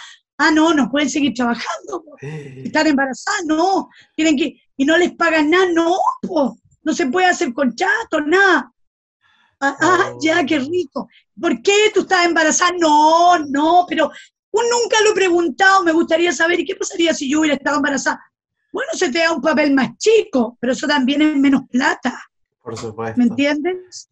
Claro. Y, ¿Y qué hice? Me fajé y me la arreglé con cierto tipo de ropa y como yo sé, porque estudié expresión corporal, harto, sabía cómo ponerme, sabía cómo sentarme, sabía qué ángulo buscar, todos sabían que yo era pechugona, así que a nadie le iba a impactar que yo me viera pechugona porque ya era pechugona. Entonces, eh, mira, fue tremendo, fue tremendo, porque yo juro que fue un suplicio chino, pero salí adelante, a mi hijo no le pasó nada, siempre estuve controlada por el médico, le pregunté, como te digo, me ponía eh, vestidos, cinturones, de tal manera que todo se camuflaba. Eh, te juro, te juro, Jorge, todo se camuflaba, pero andaban cachugos andaba cachudo, me ponía una capita, me ponía una, me ponía como unos echarpes que yo proponía y encontraban que era súper buena idea.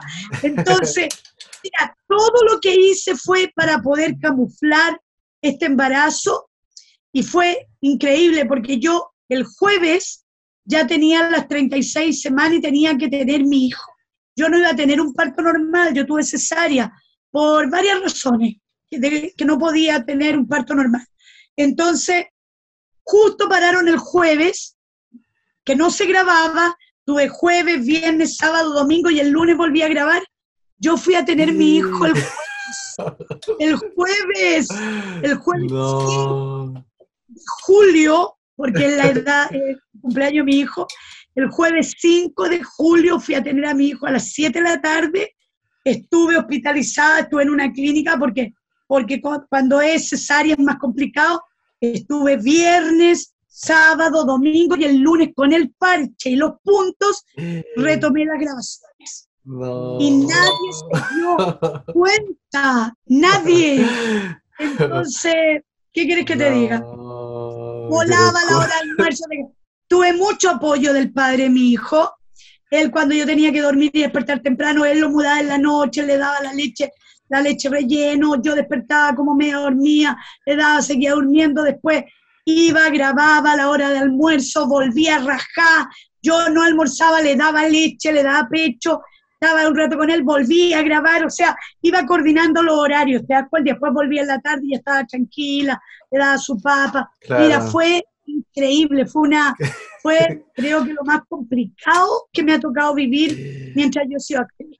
Por supuesto, porque imagínate después llegar a, llegar a ser la, la, chica sexy de la teleserie y dando, dando papa. Dando papa, entonces me tenía que poner cosas porque si no la leche se me empezaba a caer. Eh, tenía que seguirme fajando, bueno, eso me lo había dado el médico ya a esa altura, seguirme fajando, y, pero era una faja especial, que como que te ayudaba a colocar la guagua, no era una faja así para verte flaca, perdón, era una faja para que tú acomodaras al bebé de tal manera a tu hijo que no estuviera incómodo y tú también estar cómodo. Era una faja específica. No era, no era menor el tema. Todas estas teleseries ochenteras, ¿cuáles tú recuerdas con, con, mayor cariño? Porque estuviste en Los Títeres, que es una teleserie que hasta el día de hoy es de culto. Eh, hay pocas escenas por ahí, pero yo he visto que hacía un personaje de villana. Eh, Loreto. Loreto se llamaba mi personaje con Mauricio Pesutit. Sí, Loreto. Loreto era la mala, la que martirizaba a la Claudia Di Girolamo como Artemisa. Sí, Loreto. Sí. Eh, serie fue muy bonita de Sergio Bodanovich, fue muy, muy buena, pero también tengo El secreto de familia, donde hacía la reina de la cumbia, con la Soledad Alonso, con, con Roberto Poblete, con Rolando Valenzuela, que me saltaba por una pandereta porque estaba enamorada de Jesús. Y también la playa, va, no, eh, fuera de control.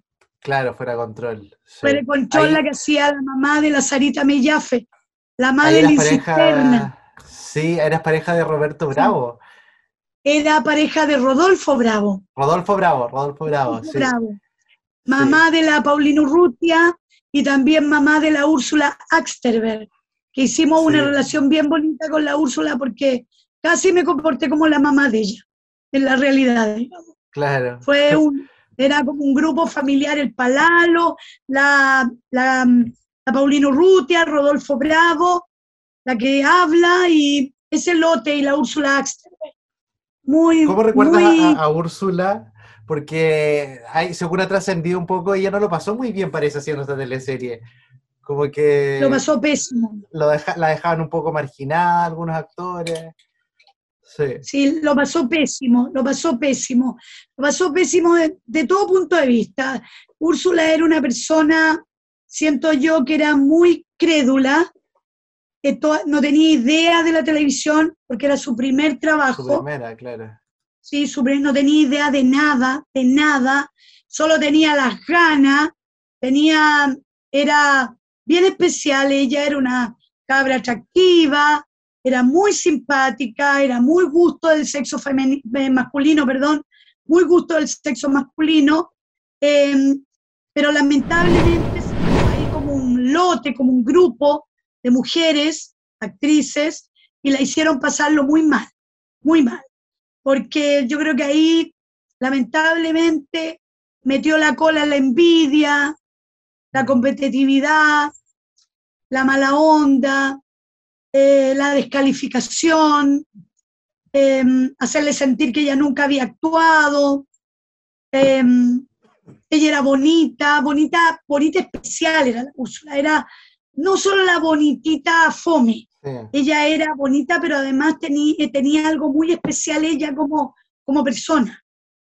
Y, y yo, bueno, hice con ella una amistad bastante bonita, porque yo era mayor que ella, obvio, y de alguna manera la protegí, como que, como que tomé el rol de protectora, de incondicional, de que no se sintiera sola, porque ojo Jorge, yo cuando fui más cabra lo pasé mal también con actrices. Eso, eso te iba a preguntar, ¿a ti te pasó lo mismo? ¿A ti te pasó lo mismo? Y a mí no me protegió nadie, a mí no me protegió nadie, me protegí solita.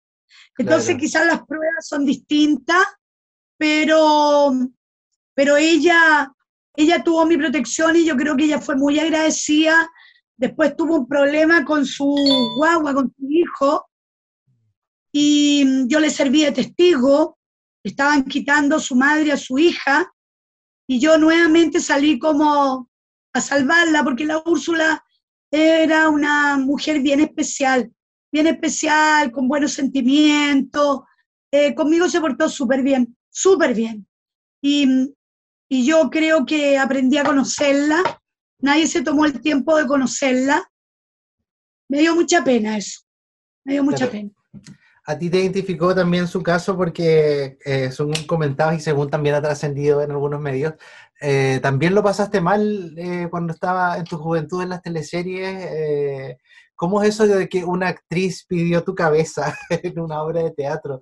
¿Por qué pasaba eso? Finalmente, si espacio me imagino que había para todas, pero ¿por qué, inseguridades en, este, en, este, en ese ambiente?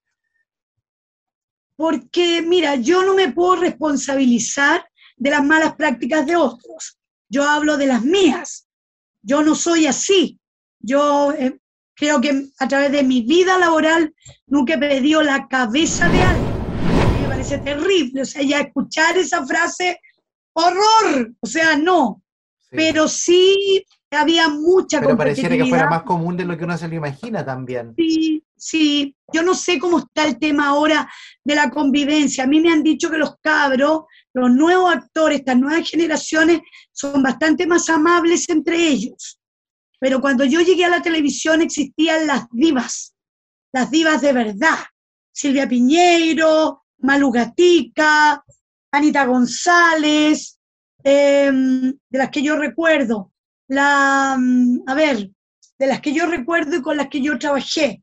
Eh, divas, divas, a ver, em, la, mm, la misma Bélgica, eh, habían divas, ¿me entiendes? Entonces, ellas eran complicadas, complicadas, y habían actrices mayores también que tenían mucho miedo que llegaran estas cabras jóvenes a quitarles el lugar, a desplazarlas. No debería ser así porque se supone que las teleseries son historias de vida, de, de seres humanos, donde hay personas de todas las edades. No debería ser así pero tenían, yo creo que tenían mucho miedo y también ahí había un poquito de, maldad, sí, maldadoso, como con sentido del humor, pero maldadoso igual, que las hacían sentir insegura, que, que en cualquier momento podían salir, entonces ellas no se desquitaban con los directores ni le reclamaban al guionista, sino que se desquitaban con la cabra más joven. Claro. Me imagino que, claro, tú, te pasaste eso también, igual otras actrices como, no sé, la Caro Arregui, eh, que, me imagino que igual tiene que haber sido criticada en su momento porque ella no, no estudió teatro formalmente. Eh, y, pasaba eso también, que entraba en estas rivalidades con otros actores que quizás creían eh, mucho más superiores por haber salido de una escuela importante. Bueno, en general el gremio, los actores profesionales, profesionales, en aquel entonces que para entrar a la televisión tú, tú tenías que estudiar, tenías que pasar por la universidad. Eh, había un carné de actriz profesional. Había un carné que de hecho yo lo tengo. Un carné que voy a ver al tiro aquí si lo tengo, que te vas a reír, donde uno daba un examen muy duro frente a un jurado tremendo de actores y de actrices y de directores, donde se demostraba que tú eras una actriz, mira lo que son las cosas, aquí lo tengo. Este carnet. Ay, tal este carnet. ahí era un carnet de actriz oh. profesional, imagínate, de los 70, cuando yo recién empecé, yo tuve que dar un, un, un examen frente a gente pero muy renombrada, donde me pedían todos los géneros, un, una improvisación, una obra clásica, una obra contemporánea, una obra dramática, y tú tenías que pasar por eso. Y si te daban tu carné, tú trabajabas. Si no te lo daban, tú no trabajabas. Entonces, entonces los actores profesionales de tiempo, renombrados en ese momento, eran muy quisquillosos también y quisquillosas. Entonces, imagínate que llegara una niña que había sido conocida en un publicitario de O sea, ¿qué, para ellos, ¿qué, ¿quién es? ¿Qué, a ver qué, qué bagaje tiene, qué conocimiento tiene, por qué la tienen aquí. si no basta con ser bonita, hay que, hay que tener un currículum, hay que tener en esto un, un carrete actoral. Entonces, bueno, todas esas cosas iban creando un prejuicio y un ambiente no muy hospitalario que digamos. Claro, y ser bonita igual me imagino que pasaba la cuenta en algún momento para algunas actrices más jóvenes en esa época, entonces. De todas maneras, de todas maneras, siempre te sacaban que eras bonita y tonta. Había mucho el prejuicio que las bonitas eran tontas, tontas, tontas. Increíble, qué mal. Sori, tú estuviste también en la teleserie La Trampa, donde trabajaste, tenías un rol ahí bastante importante, trabajaste con eh, Cristian Campos, sí. Malu Gatica. ¿Cómo, ¿Cómo, recuerdas esta teleserie del 85, también de Arturo Moyagrau? Sí, 84, 85. Pero mira sí. lo que son las cosas, Jorge. Y esto lo he comentado yo en San Bernardo. Yo hacía una niña san bernardina que se enamoraba de un millonario que era Cristian Campo, que era de las Condes. Claro. Y al mismo tiempo teníamos una hija que era la hija de Cristian García Huidobro, la Natalia García Huidobro, que hoy es una, una joven, ya estupenda bailarina de flamenco, eh, increíble, tenía nueve años. La Natalia, sí. se llama Natalia, hacía mi hija, yo tenía muchas escenas con la Natalia, pero al mismo tiempo era una responsabilidad eh, hacerme cargo también, cuidarla de alguna manera. Y, mm, y, trabajé en esa teleserie, como te digo, grabando un año, teníamos que ir a grabar a San Bernardo, eh, yo era una profesora de, de baile, una profesora como, sería ahora como de, sí. de zumba, una profesora como de baile entretenido, una cosa así. Claro. Entonces yo salía en Maya, tenía una de las casas que había en San Bernardo, era mi academia, donde yo vivía, y, y, mira las vueltas de la vida, que después yo iba a terminar siendo concejal en San sí, Bernardo. Pues. Mira las cosas increíbles. Sí. Sí. Mira, como el destino que, realmente. Sí. Así que eh, yo le he contado mucho en San Bernardo, hay gente que se recuerda, hay otra que no tenía idea, mucha se sorprende, hoy qué ganas de verla. De hecho, la teleserie partía con una panorámica entera de San Bernardo. ¿Y por qué? Porque Moya Grau vivió en San Bernardo y porque Moya Grau quería mucho a la gente de San Bernardo. Y, y tú, eh, después con el paso del tiempo, fuiste haciendo otras teleseries ya que no eran eh, de Moya Grau, fuiste notando más las diferencias, cómo, cómo fue modificándose el formato, porque después estuviste en teleseries igual muy distintas como Playa Salvaje o Descarado, que una teleserie que nadie entendió nada porque era muy enredada. Eh, ¿cómo, ¿cómo, has ido viendo, cómo se ha ido cambiando el formato con el paso del tiempo? Después te fuiste alejando bueno, también. Cuando, cuando el equipo con el que yo trabajaba, que fue con las teleseries con Arturo Moyagrau, y se terminó el Fuere Control, ahí a mí me, como que el equipo que yo, con el que yo trabajaba, la Nene Aguirre, don Arturo, don Ricardo Miranda, Jimmy O'Brien, que era el equipo con que yo partí también, algunos fueron jubilando, otros murieron, otros se dedicaron a otras cosas, y llegó un nuevo equipo, y ese nuevo equipo llegó con nuevos actores, con sus amiguis, o con sus actores que les gustaban a ellos, entonces fueron de alguna manera sacando, sacando a los actores que formábamos parte del antiguo grupo lote. Esto es igual que la política, esto es igual que la política, que se están sí. pidiendo caras nuevas y da lo mismo el bagaje, ahora si lo ha hecho bien, bienvenido sea, pero lamentablemente hay un gran porcentaje político que lo ha hecho como la WIFA, entonces es más comprensible, es más comprensible. Pero acá no, pues, aquí era un equipo de actores sólidos, buenos actores, muchos. Entonces, hacerlos desaparecer de un día para otro para meter puro gente nueva, desconocida, que no critico eso, sino que critico esta como manotazo que se hizo en el área dramática, me parece cuestionable, por decirlo menos, eh, esto de amiguis, si traigo a mi amigo y el que me gusta a mí, potencio a esta, tendrían que haber dejado, no lo digo por mí, yo no obligo a nadie, pero tendrían que haber dejado algún actor, algún activo, algún lote de actores sólidos para que hubieran quedado y haber reforzado muchas teleseries que para mi gusto fueron, pesaban menos que un, que un paquete de barquilla, ¿entiendes? Claro, es que justo después de Fuera de Control, después vino Cerro Alegre y después ya el área dramática de Canal 13 murió. Desapareció prácticamente. Claro, claro, y, y, las teleseries eran de un contenido bastante liviano y empezaron a enfocarse solo en, solo en el público juvenil. Entonces, la verdad sea dicha por Jorge que, no sé, yo creo que hubo una mala, una mala gestión, una mala una mala dirección de todo esto. Hay un momento en donde para mí fue un desastre, un desastre. Yo alcancé a agarrar una que otra, las mujeres de lujo, descarados, como dices tú, otra más que tenía un nombre rarísimo que fue en Chilevisión. La eh, con, Sabatini. Eh, pero la verdad que, y después tuve una experiencia súper fea, porque a mí me llamaron para Dama y Obrero para hacer el papel de la tía loca que salía ahí, que era un muy buen personaje, que venía llegando de Miami, que podría haber sido un personaje explosivo.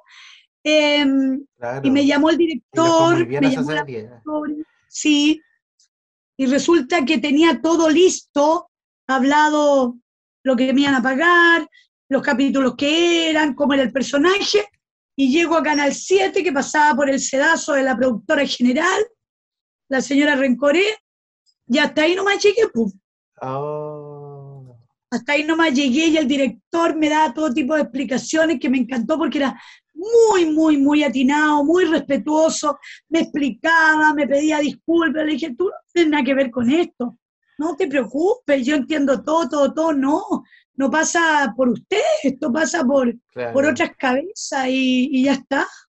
Entonces, cuando hay ese tipo de cosas que no es, que no, no es realmente lo, o sea, exigir el trabajo, el resultado de un actor, sino que cosas que son personales, que yo no tengo ni idea porque ni siquiera los conozco bien, no soy ni amiga ni nada, mm, tú te quedas, tenés dos posibilidades, o te amargas la vida y lo pasas pésimo, o simplemente sigues adelante y no te haces porque no es tu problema no eres tú la que lo armaste, el rollo lo tienen otros y tú no tienes nada que ver.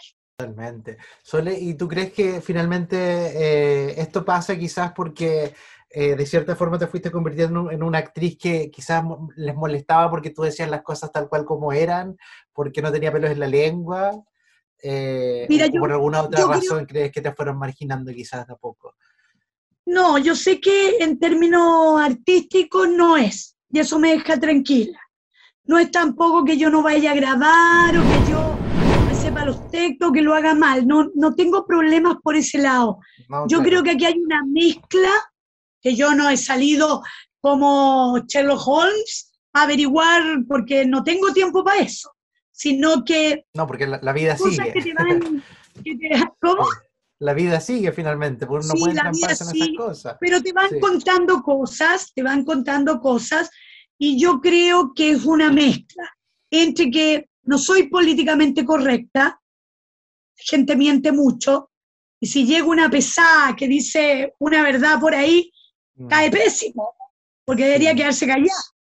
Pero por otro lado, también yo creo que una suerte de gente con el tema de la competencia, etcétera, que también dijo cosas de mí, por lo que yo me he enterado, que eran como, no, porque ella va a discutir por esto y va a pelear por esto otro.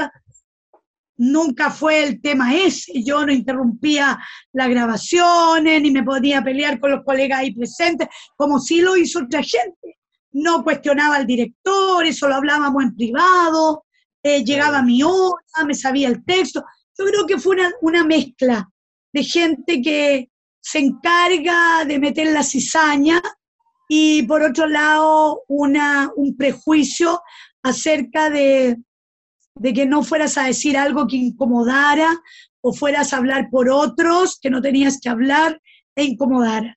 Yo soy ubicada también. o, tocar alguna de las vacas sagradas que hay también en las teleseries, porque finalmente por algo hay elencos que se repiten y se repiten y se repiten todo el tiempo. Sí, Cosa que la gente, ya está, la gente ya eh, no le está gustando eso y reclama mucho en redes sociales. ¿Por qué los mismos actores? ¿Por qué los mismos personajes? Porque la gente ya está sabiendo que eso es así. Las vacas sagradas son vacas sagradas, no las toca nadie. Y aunque lo hagan pésimo, aunque se corten el pelo en la mitad de una grabación, como me pasó a mí, y, y, mandó a la punta el cerro la, la continuidad y no lo tocaron, era un hombre. Es un hombre, y, y, hacen cualquier cosa y llegan tarde y no se han lavado el pelo y reclaman las la peinadoras y reclaman las maquilladoras y no los tocan, es porque ahí hay algo más, obviamente, hay algo más. Entonces, cuando, entonces, esa injusticia para con los que cumplen, para con los que se portan bien, entre comillas, porque a mí no sé qué es lo que es portarse bien, o males, hacer tu pay simplemente, pues. o, para los que, o, para los que no están tan visibilizados, a mí me parece súper, súper, súper injusto.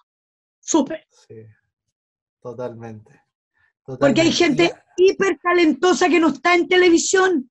Hay actores que han hecho seriales, que han hecho cine y deberían estar también en la televisión y no están. No están y son buenísimos y buenísimas y no están. Sí, totalmente.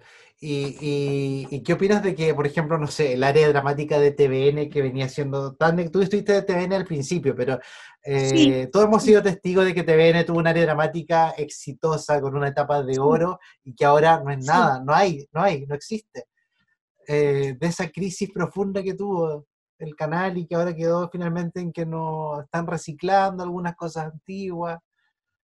Me da pena, me da pena, Jorge, porque debería haber mucho trabajo para la cantidad de actores que habemos. Debería haber mucho, mucho, mucho trabajo, de verdad.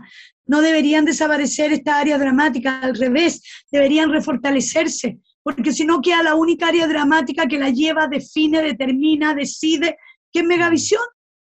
Entonces, en la competencia tú puedes seleccionar, hay, hay posibilidades de elegir, pero cuando un solo se transforman en monopolio, y cuando hay un monopolio, no hay mucho donde elegir ni exigir, Jorge, porque hay un monopolio.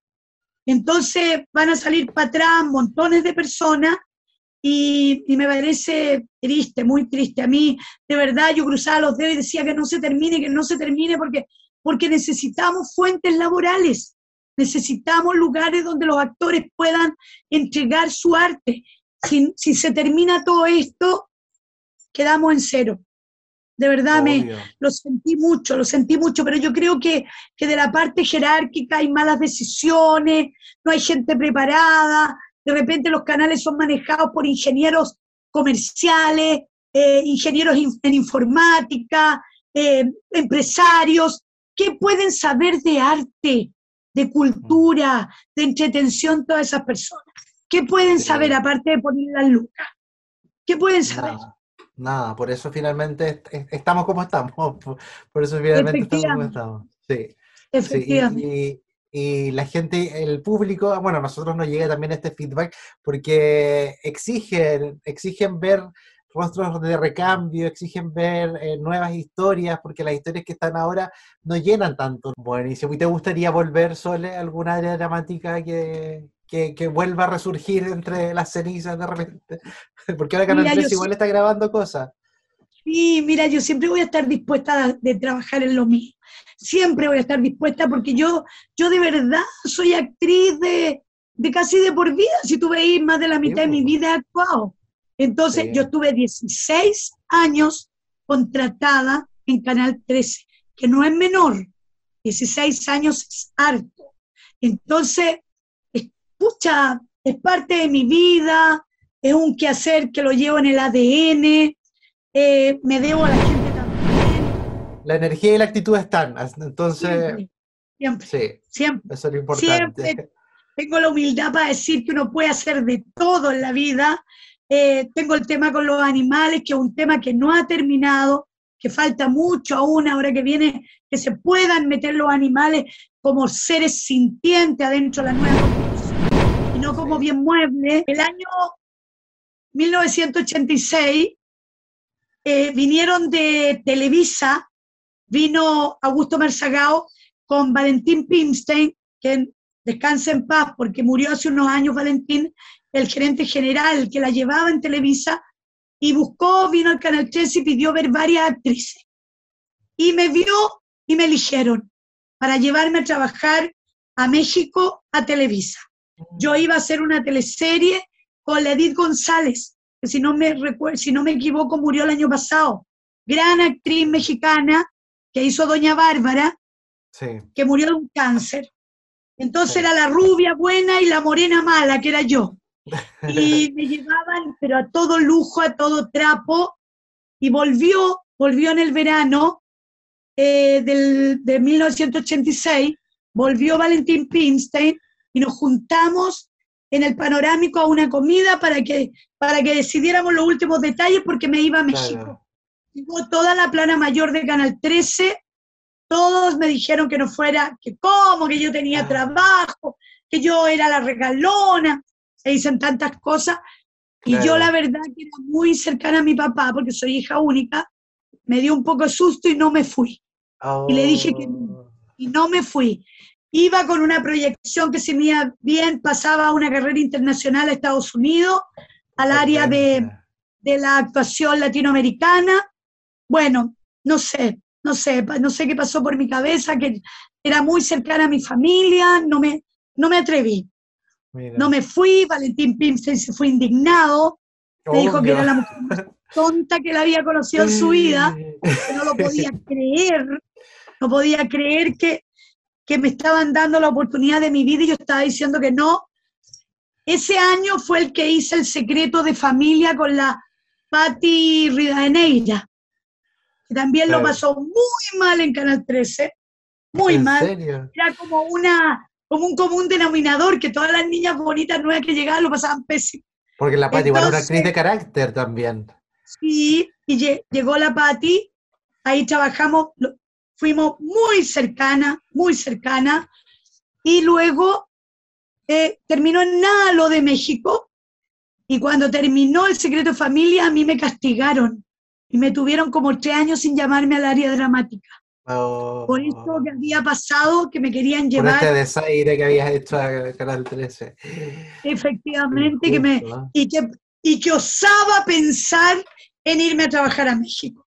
Así que esa fue una etapa bien clave de mi vida. Han pasado los años, Jorge, no sé si lo hice bien o lo hice mal. No me arrepiento porque años después tuve a mi hijo. Pero, no sé, uno crea su destino, la verdad, ¿no? Y luego vino esto de la música, de llamarme, llamarme, llamarme, llamarme para ofrecerme un cupo y que fuera candidata a toda costa.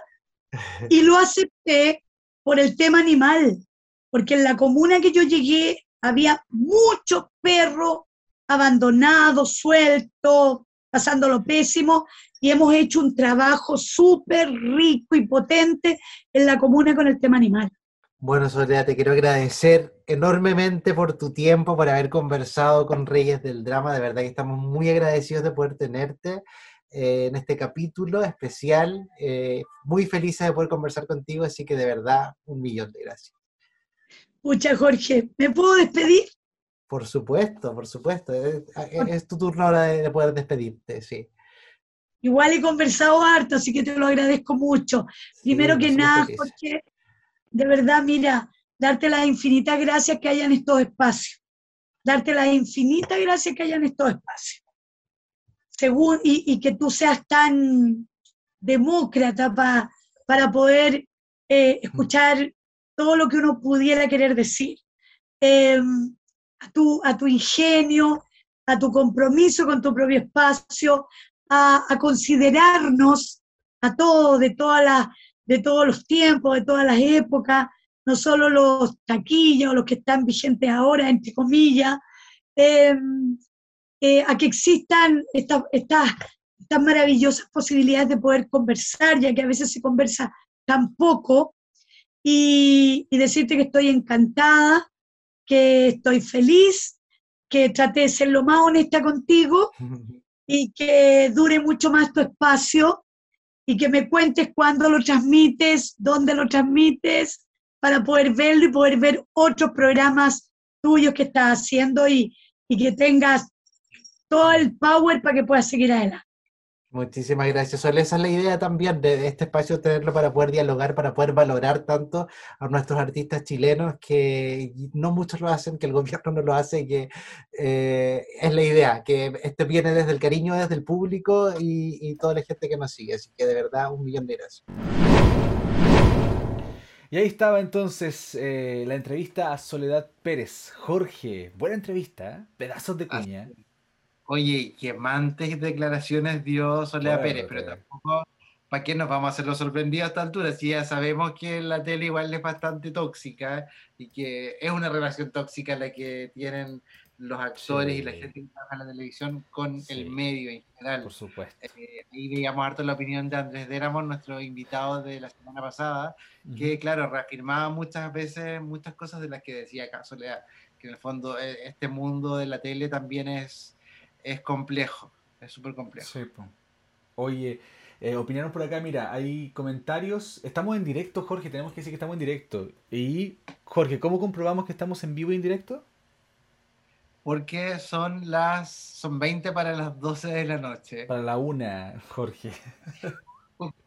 Jorge, tenéis muchos sueños, se nota. He estado todo el día sentado frente a este computador. Chascarro, en vivo y en directo. Estamos, en Isla de Pascua. Sí, tenemos una hora de diferencia. Yo estoy en Magallanes. Eh. No, pero sí, faltan 19 minutos para la una de la madrugada. Es súper tarde y em, esa es la muestra de que estamos completamente en directo con esta entrevista súper buena. Y hay gente que opinó, mira, dice por acá, eh, Patricio Rubilar dice, este espacio es para mostrar trabajos y la cultura, no SQP, dice. Pero bueno, ella es una actriz, nosotros mostramos actrices y actores. ¿Cachai? Y aparte que seguramente Patricio se metió como al final de, este live, entonces se quedó como solo con eso. Eh, también nuestro objetivo de, Reyes del Drama es, claro, promover la... no, somos el Ministerio de Cultura de partida. Sí. Queremos lo mejor para el, para el mundo de la cultura y por lo mismo, por lo mismo hacemos este espacio que refleja también lo que ha ido pasando eh, en la televisión que es parte también de la cultura, porque finalmente es la cultura popular. Eh, si revisan la entrevista, nosotros, por lo menos yo que la estaba entrevistando, no le pregunté específicamente por el nombre de alguien que le había hecho tal cosa. Finalmente... Nos, eh, hicimos, las papitas fueron saliendo, las cosas... las cuñas las hace el entrevistado también.